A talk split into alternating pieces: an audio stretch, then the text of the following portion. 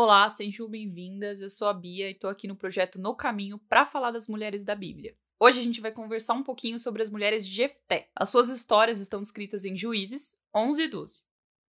A mãe de Jefté era uma prostituta que se envolveu com Gileade, provavelmente de forma mais contínua e exclusiva em determinado momento, porque é certo que ele é filho de Jefté. Ele foi levado para ser criado por Gileade em sua casa, onde este tinha esposa e outros filhos.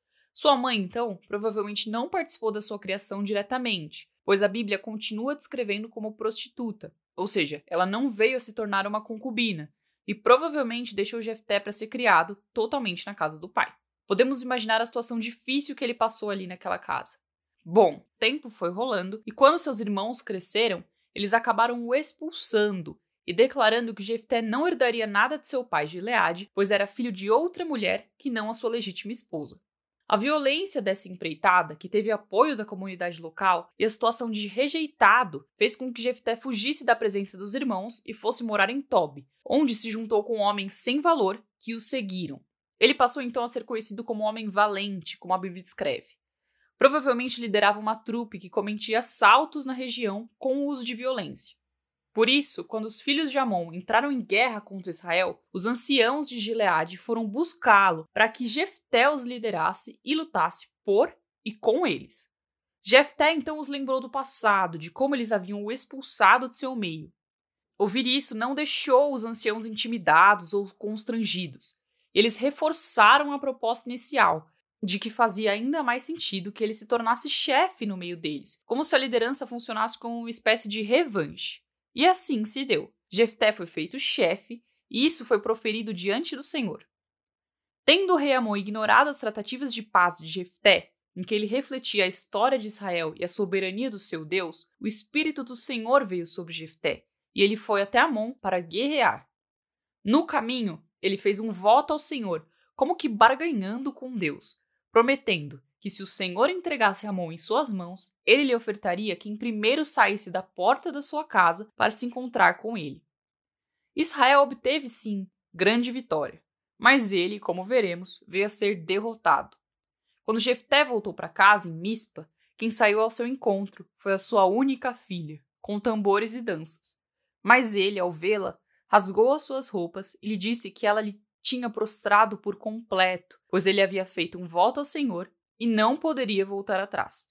Bom, vamos por partes aqui. Sim, embora o verbo em hebraico traga o objeto e não o sujeito, podemos inferir que ele esperava quem, porque aceitou o sacrifício humano. Se ele estivesse disposto apenas a sacrificar o que, ou seja, no caso um animal, ele provavelmente teria esperado um animal. No mais, os animais habituais de criação ficavam dentro da casa ou em um lugar específico e não vinham ao encontro do dono quando ele chegava. Fora isso, por alguns textos bíblicos e referência aos costumes da região, podemos sim intuir, até pela reação de Efté, que ele esperava ser recebido por um servo, assim como o filho pródigo esperou ser recebido quando voltou à casa de seu pai, já que o senhor da casa estava fora.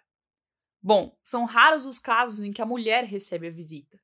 Nesse caso, Jefté teria barganhado com a vida de outros, pensando ali em servos, e Deus lhe deu uma grande e amarga lição, ao permitir que, de certa forma, ironicamente, quem o recebesse fosse a sua única filha. Voto é coisa séria, e quando feito a Deus, deve ser cumprido. Mas Deus releva alguns tipos de voto feitos em ignorância, e, sobretudo, Deus já tinha expressamente proibido o sacrifício humano em sua lei. Jefté podia conhecer a história de Israel, mas desconhecia sua lei. Ou seja, não sabia como Deus deveria ser agradado e obedecido, e nem buscou conhecer.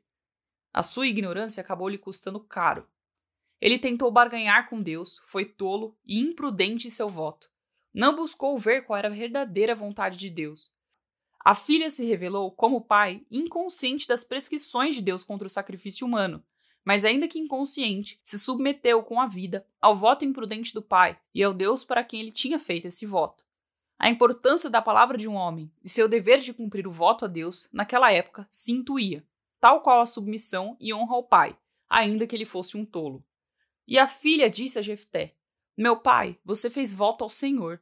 Faça comigo segundo o voto que fez, agora que o Senhor o vingou dos seus inimigos, os filhos de Amon. E ainda disse: Que me seja concedido isso. Deixa-me ir por dois meses, para que eu vá, desça pelos montes e chore a minha virgindade, eu e minhas companheiras. Seu pai consentiu com o seu pedido. Ela foi e chorou por sua virgindade com as suas companheiras pelos montes. Ao fim dos dois meses, voltou ao seu pai, que lhe fez segundo voto. Assim, ela nunca teve relações com homem algum e morreu sacrificada. Com ela, toda a linhagem de Jefté, que não teve outros filhos.